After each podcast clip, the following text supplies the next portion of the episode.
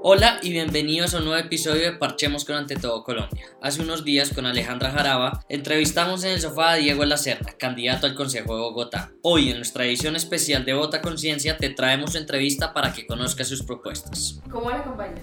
Muy bien, pues para los que no me conocen, eh, vale la pena aclarar que yo soy candidato por la Alianza Verde al Consejo de Bogotá, soy el número 26, escogí ese número a propósito por el eslogan ese Bogotá 2600 metros más cerca de las estrellas.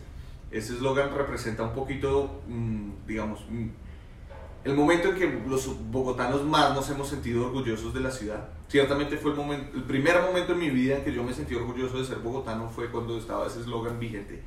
Y escojo ese número porque en últimas mi objetivo haciendo esto es que los bogotanos, y por bogotanos quiero decir toda la gente que vive en Bogotá, se vuelva a sentir súper orgullosa de vivir. Diego, ¿y de dónde salió el- el- ese eslogan? Que lo de Bogotá 2600, Sí, sí. ese era el eh, el eslogan de la ciudad entre 1997 y 2000, que fue pues tal vez la cúspide de la transformación que tuvo Bogotá en esos 10 años de Mocus Peñalosa. Perfecto. ¿Y por qué quieres lanzarte al consejo? Uf, porque esta ciudad me parece lo máximo, me parece que esta ciudad es una ciudad diversa que le da la oportunidad a la gente de educarse, de armar empresa, de salir adelante, que es una ciudad donde el libre desarrollo de la personalidad es tal vez más realidad que en cualquier otro sitio de Colombia. Pero que a pesar de, de tener esas virtudes, pues también nos puede dar mucho más en términos de seguridad, en términos de movilidad, en términos de educación. Y desafortunadamente, para mejorar esas cosas, el mejor camino es este difícil y agrio mundo de la política. ¿Y ya, ya has participado en otros espacios políticos o es la primera vez que estás...? No, digamos, yo me di cuenta que acá los cambios se hacen a través del gobierno. Eh, hace rato le ayudé a alguna gente y Ok. hace cuatro años fui candidato por primera vez. Me faltaron unos 400 votos para salir elegido. Quedaste ahí. Que a nada. Eh, después fui el gerente de campaña de la representante de la Cámara, Juanita Gubertus, que es eh, tal vez la nerda mayor. Esa sí es la nerda mayor. Eh, y ahora pues como quedé tan cerquita la vez pasada y creo que los cambios se hacen a través de estos escenarios. Que, que quejarse de los políticos no sirve para nada, que toca es reemplazarlos por una gente preparada, decente, que tenga vocación de servirle a, a Bogotá. Mm, pues me vuelvo a lanzar. Y qué bueno que toques ese tema porque hay mucho escepticismo en la calle de la gente quejándose del político. Es que el político hace lo mismo, pero no se dan cuenta que la política es un camino, tal como lo dice Diego, para transformar y para mejorar no solo la ciudad, sino el país. Sí, eso, pues a nadie le gustan los políticos, el, digamos, como categoría general. eh, pero, ¿qué hacemos? ¿Nos quedamos toda la vida quejándonos de los que están ahí o tratamos de mejorar? Pues la, la gente que en últimas es la que administra todos nuestros impuestos, nuestra ciudad, nuestro país. Eh, y digamos, a esa unanimidad de los políticos corruptos, flojos, eh, mediocres, le, dimos, le hemos estado pues abriendo huecos. Yo, pues digamos, soy del Partido Verde, como les decía antes, yo creo que haber sacado elegido a Juanita es una gran victoria en dignificar la política. Que haber sacado elegida a personas como Angélica Lozano, como Antanas Mocus, eh, inclusive pues que personas como Sergio Fajardo hayan pasado por alcaldías, le empieza uno a cambiar el estereotipo de que todos los políticos son unos vagos corruptos.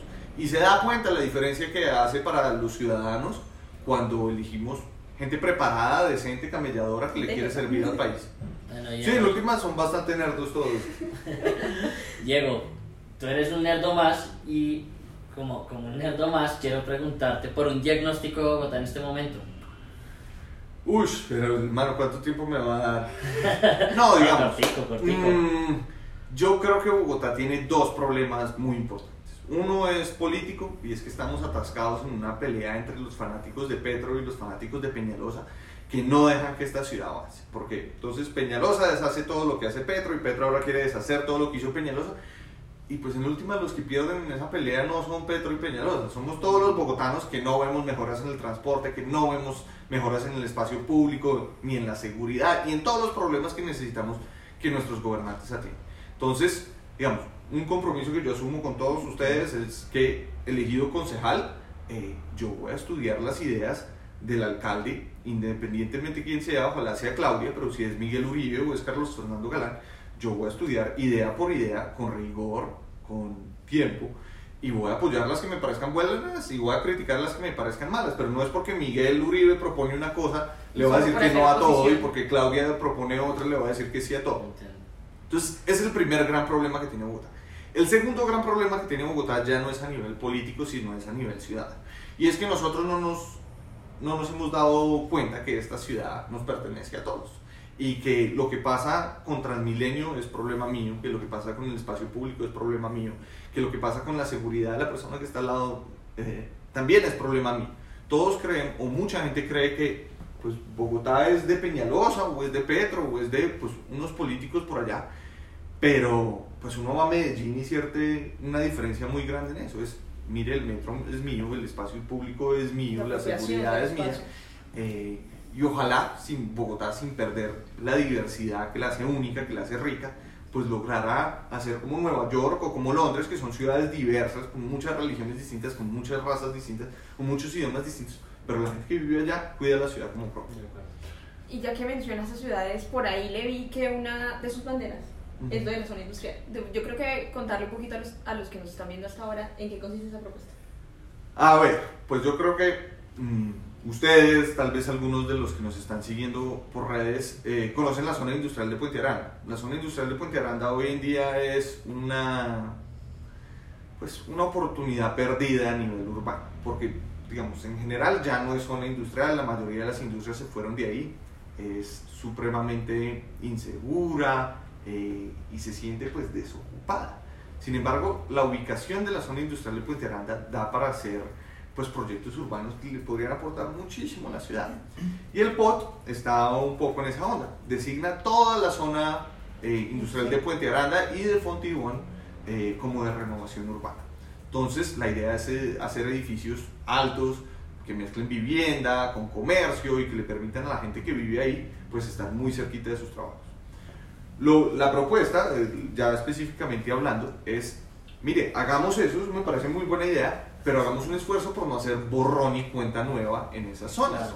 Porque hay zonas, en, por ejemplo en Nueva York, como Soho, como Chelsea, que fueron en su época no muy distintas a Puente Aranda, pero que lograron renovarse manteniendo una identidad. Y el éxito de esas zonas es eso, es que ofrecen toda clase de servicios.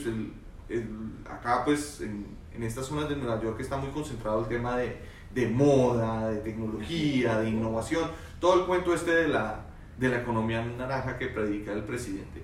Mm, pero pues eso se logró porque no acabaron con los barrios que había antes, sino supieron pues, utilizar lo que había de las zonas industriales en crear un carácter para unas industrias y unos servicios nuevos que llegaron a esas zonas. Como dicen por ahí, construir sobre lo construido. Sí, digamos, en este sentido no es político, sino urbanístico, pero sí. Y tiene el apoyo de, de, los comerciantes de Puente Grande y demás para, para esto, ¿es? ¿cómo? A ver, eh, digamos, ese no es mi fuerte político, Puente Aranda. Eh, yo mm, empecé a estudiar la zona porque una de las chicas ediles que se está lanzando conmigo, pues trabaja en Puente Aranda. Tengo un compañero de universidad que se volvió como un misionario, un misionero de, de este cambio de Puente Aranda. Entonces dije, oiga, yo como le ayudo a la chica que está en Puente Aranda y que yo pues no tengo mucha fuerza electoral allá. Entonces me senté con ellos dos, Daniel, que es un compañero arquitecto muy reconocido también eh, como Juan Carlos, trabajó en el gobierno Santos. Eh, y mm, él, él, se fue a vivir allá, es la única persona que creo que vive en la zona industrial de Puente Aranda, o bueno, una de las únicas.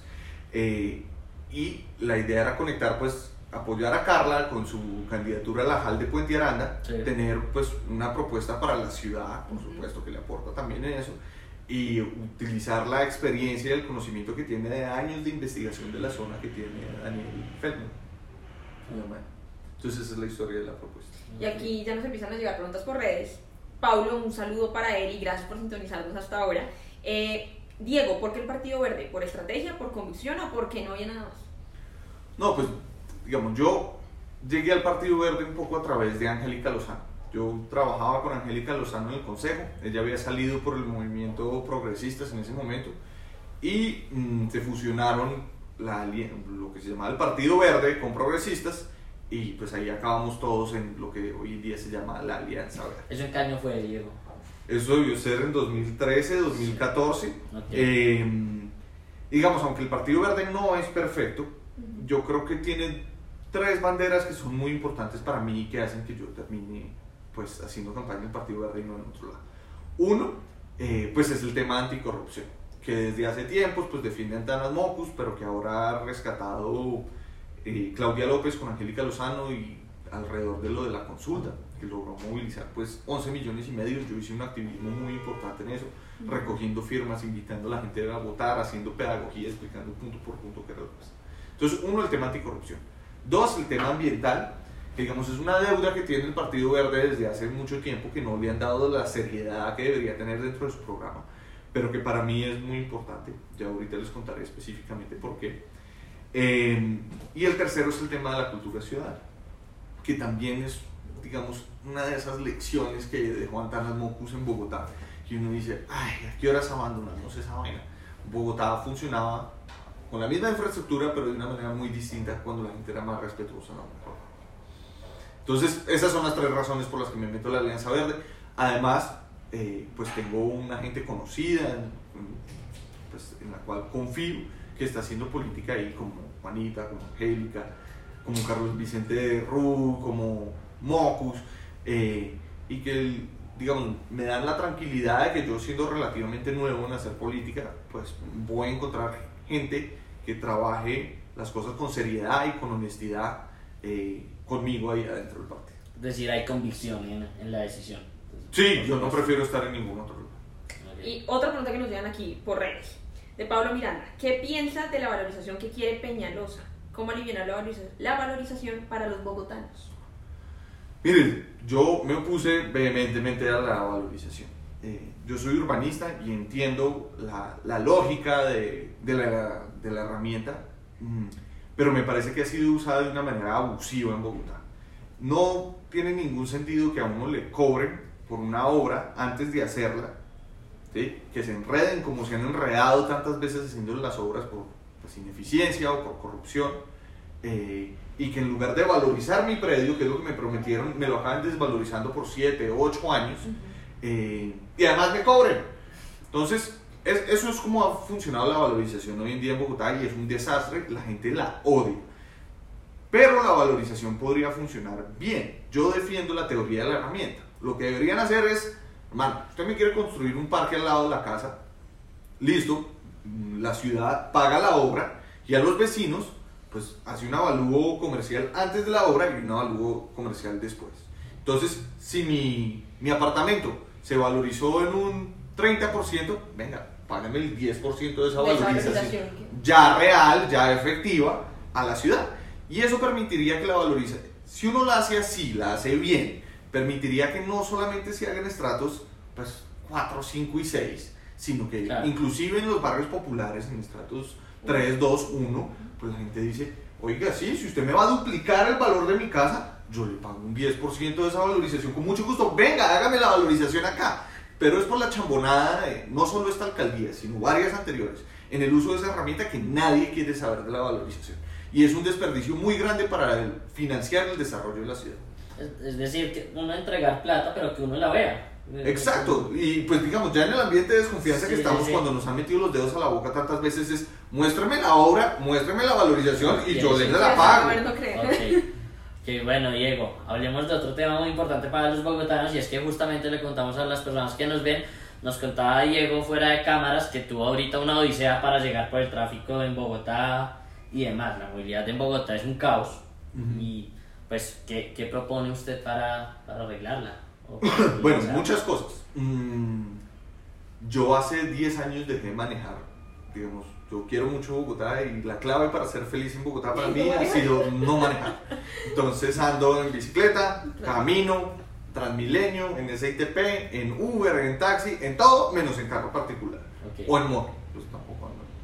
Mm, y como urbanista soy un convencido de que lo que hay que hacer en las ciudades para que funcionen bien es invertir duro en mejorar la calidad del transporte público. ¿sí? Si todo el mundo anda en carro o en motos, nunca vamos a tener el espacio suficiente para meterlos a todos. Siempre la contaminación va a ser enorme, la accidentalidad va a ser muy grande. La clave para salir de ese atolladero es invertir en el transporte público. Sin embargo, pues no es un secreto para nadie que el transporte público en Bogotá es muy malo. Eh, toca buscar como herramientas nuevas de financiación, eso es una discusión larga. Ok. Una sencilla pues es por fin reglamentar el parqueo en vía y que la gente que parquea en la calle pues le pague un porcentaje de eso a la ciudad y la ciudad tenga para invertir en otras cosas. Pero llevamos 20 años desperdiciando esa De plata. acuerdo, ok. Eh, pero tengo una propuesta muy particular para mejorar el transporte público que tiene tantos problemas. Sí. Para los que usamos Transmilenio y SITP, uno de los problemas más frustrantes es que uno llega a esperar el bus y nunca tiene certeza de cuánto se va a esperar, se va a demorar esa vaina. Puede ser media hora, 40 minutos, inclusive en Transmilenio cuando le dicen a uno cuánto se va a demorar, está errado. Sí, está Sí. raro, se demora más. Eh, Incluso utilizando la aplicación móvil también eso. Las aplicaciones son un desastre, el Google Maps tampoco le da a uno la información correcta. No. Pero esa información la tiene Transmilenio. Cuando uno finalmente se monta el bus del SITP, el señor conductor tiene una pantallita donde tiene la información exacta de cuándo pasó el último bus y cuánto pasa el siguiente. O sea, hay descoordinación. No, no le dan a uno la información. Transmilenio Ok. no le ha querido dar a la ciudadanía, a las aplicaciones, la información en tiempo real, como lo hace Waze o como lo hace Uber, de cuánto se demora el bus siguiente. Entonces, la propuesta es solicitarle acosar a Transmilenio hasta que libere esa información y un emprendedor, las aplicaciones que ya existen, nos puedan decir con certeza a los ciudadanos sobre el- con información de tiempo real cuánto se demora el bus siguiente. Y ahí decide uno si sale más tarde, si madruga un poquito más, si coge un taxi porque el bus no va a pasar. Eh, entonces, pues lo saca uno de esa incertidumbre. Por supuesto, lo ideal también es que aumenten las frecuencias. Pero por ahora, ese pasito de que le den a uno la información no vale mucho y es fácil de hacer. Entonces, quiero llegar al consejo para garantizar que eso pase. Y en materia de seguridad, porque sabemos que Bogotá, bueno, está azotada por los ladrones, robo de celulares, rompevidrios y demás. ¿Qué hacer en materia de seguridad para, para mejorarla eh, aquí en Bogotá? Mira, la locura de, de los bogotanos, la frustración más grande es que de 10 ladrones que hay, la policía coge a uno y lo coge y lo suelta. Así y esa es. vaina pues le genera a uno mucha, mucha rabia con razón. Entonces, por supuesto quisiéramos aumentar el pie de fuerza de la policía, quisiéramos tener policías más profesionales, pero suponte tú que capturamos a los 10 ladrones que hay.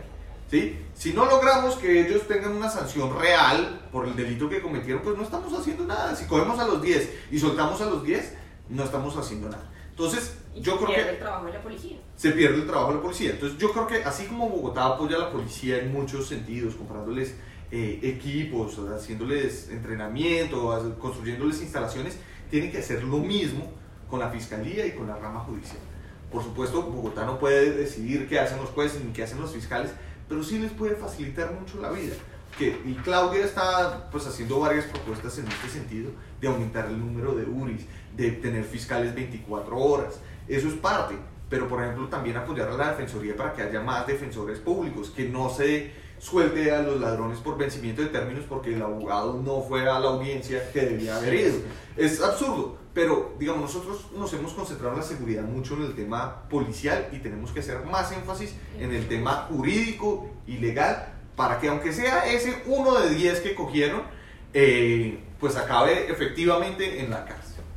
Y es que definitivamente lo que tú decías y lo que Ale también dijo, la policía hace su trabajo, pero pues algo está fallando en la parte legal, definitivamente. parte Y hay fallas en ambos lados, mejor dicho. Ok. que A veces también los jueces dicen, oiga, pues usted eh, no recogió la evidencia bien, el- el- se corrompió en el proceso, yo no puedo aceptar esa evidencia si la recogió así, porque el policía pues estaba mal capacitado. No creo que toda la culpa sea de los jueces, pero sin duda necesitamos mejorar la calidad de la policía, pero también muchísimo la de los fiscales, la de los jueces, para garantizar que en esta sociedad donde hoy no hay la menor sombra de justicia, pues empiece a haber un mensaje claro de, señor, si usted delinque, usted va a acabar en la cárcel. Y tal vez así los otros nueve lo piensan dos veces a la hora de salir a cometer un delito. Diego, una, una pregunta que pena, Ale, que No, tranquilo, adelante. quiero, quiero comentarle un caso de seguridad justamente que pasó acá en Bogotá con unos allegados míos y es en el barrio de ellos, no voy a decir el nombre del barrio, pero en el barrio de ellos estaban robando. Entonces ellos hicieron una reunión con, con el, el, del cuadrante, el comandante del, del, cuadrante y demás, y este policía les dijo, hombre, pues pongan más luz, eh, tengan brigadas como de seguridad, porque nosotros no tenemos la capacidad ya para darle la seguridad a todos ustedes, porque en nuestro calle hay un montón de, de delincuentes que están ahí encerrados. Esperando a que los judicialicen. Exactamente, y no los podemos dejar ellos solos. Ahí. Sí, de acuerdo, esto es como parte de lo que le estoy diciendo. Tal vez un eslabón que no mencioné es un, en Bogotá y en Colombia necesitamos más cárceles también. No puede ser que nosotros soltemos a los delincuentes porque no tenemos cupos carcelarios donde meternos. Eh, entonces, pues necesitamos más educación, necesitamos fortalecer a las familias, el tejido social para que la gente no delinca. Pero ya si delinquió, necesitamos poder meterla a la cárcel y pues las URIs están llenas de personas capturadas, los CAIs están llenos de personas capturadas, eso no tiene ningún sentido. Eh, pero, digamos, dentro de la solicitud de la policía hay algo importante y es, no puede meter 50 mil policías por turno en Bogotá y si no tienen la cooperación de las comunidades, no va a haber seguridad. Realmente tiene que haber un trabajo conjunto entre la policía y las comunidades. Comunidades donde los vecinos no se conozcan, donde no pueden pedirse ayuda los unos a los otros, donde no pueden prevenir los delitos que son más posibles que sucedan en sus mismos barrios, pues van a estar muy vulnerables siempre. Entonces, digamos, esa lavada de manos de este grupo de policías que usted me describe, no disculpa que la gente no se organice para cooperar con la policía y ser una, un actor activo en construir su propia seguridad. Total, porque eso es de parte y parte, eso no puede ser, ay, solo los políticos, los policías se encarguen de eso, sino también nosotros como ciudadanos también tenemos la responsabilidad de informarnos y ayudarnos entre nosotros mismos. Pero aquí nos llega otra, otra pregunta eh, por parte de las redes. María Luz Beltrán, un saludo para ella, nos pregunta, ¿qué piensas del consumo de drogas en los parques y los espacios públicos? Uy, un reto enorme que tenemos que lidiar en, en Colombia y en el mundo. Y es, mire, a las familias no les gusta llevar a los niños al parque, sobre todo a los niños, pero pues también irán las parejas, no sé, eh, al parque y que haya gente consumiendo droga. Pero, mejor dicho, el consumo de marihuana en particular no se va a ir para ningún lado. Hay toda una generación de gente joven que consume marihuana como la generación anterior consumía alcohol. Y eso, pues, hermano, es una realidad que tenemos que asumir no, no, podemos seguir diciendo yo quisiera que eso no fuera así. Tenemos que educarlos para que, pues ojalá no consuman marihuana, pero ya se tomaron esa decisión, pues no podemos pretender que se desaparezca. Entonces yo creo que el reto sí es, pues, tener espacios públicos donde estos muchachos puedan consumir marihuana y ojalá no se crucen con las familias y los niños que quieren ir a un, a un espacio sano para entretenerse y eso pues varía espacio público por espacio público, pero es esa discusión del cómo la que tenemos que atender. Pero si nos seguimos amarrando en la discusión de que no debería haber consumo en el espacio público, pues no vamos a avanzar nunca en solucionar el problema real y es, chino, ¿saben qué? Cojan esa esquina ya. Y yo sé que cuando voy con mis niños al parque, pues doy la vuelta y voy al otro lado y no me los tengo que cruzar a ustedes, pero hay espacio para todos. Ok, bueno, aprovechamos también para saludar a las personas que nos están viendo en este momento, a Leonardo Muriel, a Marisand, a Has Has, a André Reina, que dice, excelente trabajo Diego, personas transparentes como tú es las que necesitamos en la política. Gracias Andrés. Pero con ánimo. Gracias Andrés. bueno, y en cuanto, em, en cuanto a la participación política juvenil, ¿qué, qué, qué propondrías o cuál, o cuál sería tu carta? Para incentivarla, porque muchos jóvenes también sienten todavía ese escepticismo frente, frente hasta, hasta, este arte de servir. Yo creo que lo mejor que puede hacer uno para eh, motivar la participación de los jóvenes en política es participar uno y hacer de este trabajo una cosa admirable. Sí, uno, mira, no te imaginas la cantidad de gente que ve a Juanita y dice, mujeres, que las mujeres, atraer mujeres a hacer política siempre es un reto eh, porque ha sido un medio pues, de hombres en general.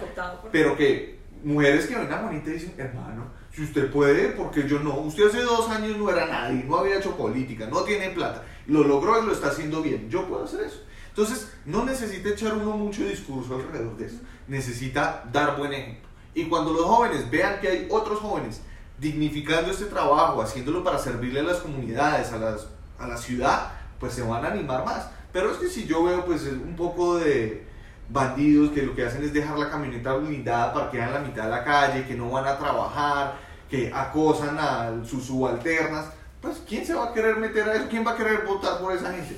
Entonces, lo que hay es que crear referentes de gente joven que motiven a otra gente joven a decir yo quiero ser edil, yo quiero ser gestor de juventud, yo quiero ser gestor de, de cultura en mi localidad, yo quiero empezar a servirle a mi comunidad.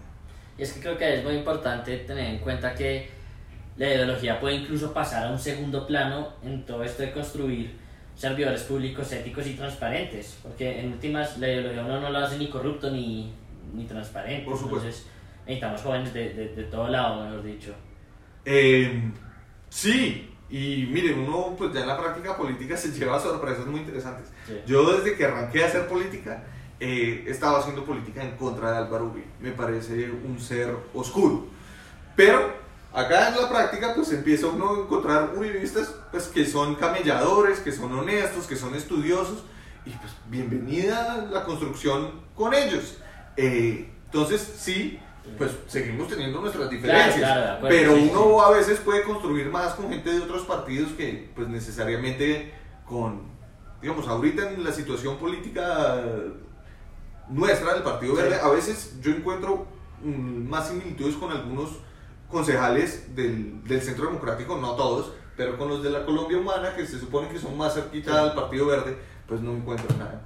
Ok, bueno, Diego, una pregunta. ¿Usted cuántos días a la semana monta cicla? Hoy en día en campaña, poco, por ahí uno, el que es a la ciclovía, que me fascina y ensayo para, pues me gusta salir a, a distensionarme, a ver la otra gente que está en la ciclovía, a conocer Bogotá mejor.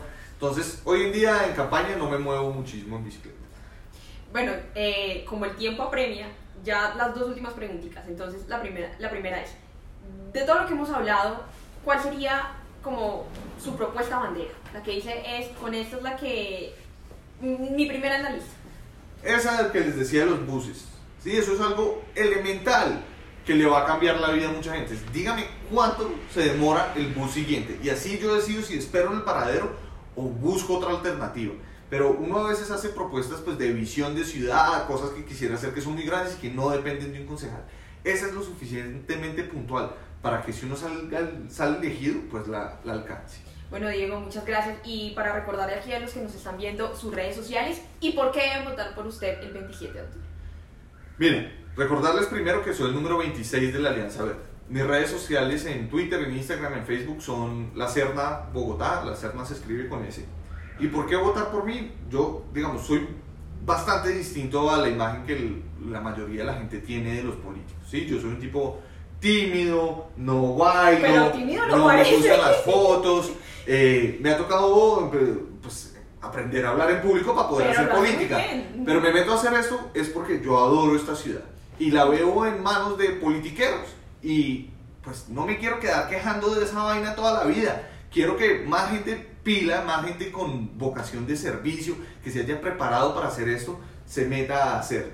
Entonces, pues yo creo que soy uno de esos. Los invito a que voten por mí, los invito a que conozcan mi trabajo los últimos ocho años con el Combo 2600, que se aprecien y valoren el trabajo de una mujer como Juanita en el Congreso, pues crean en, en el equipo que viene detrás de ella y que además, como les contaba, es de cinco ediles también. Y nosotros seguiremos en esta lucha de meter más gente honesta, pila, camelladora a hacer política. ¿Cómo votar por usted, Diego? Entonces, el 27 de octubre les dan a ustedes tres tarjetones: uno de la alcaldía, otro del consejo y otro para votar a los ediles. El del consejo no tiene los nombres ni las fotos de nadie, solamente tiene los logos y los números. Eh, los logos de los partidos y los numeritos. Para votar por mí, tienen que tachar el logo de la Alianza Verde y después el número 26, de los 2.600 metros más cerca de las estrellas. Bueno, Diego, muchísimas gracias por haber aceptado esta invitación y recordarle a todos los que nos están viendo que vamos a estar los días martes a las 6 de la tarde con más concejales de Bogotá y los jueves también a las 11 de la mañana para que ustedes se informen y voten a conciencia. Gracias a todos. Chao.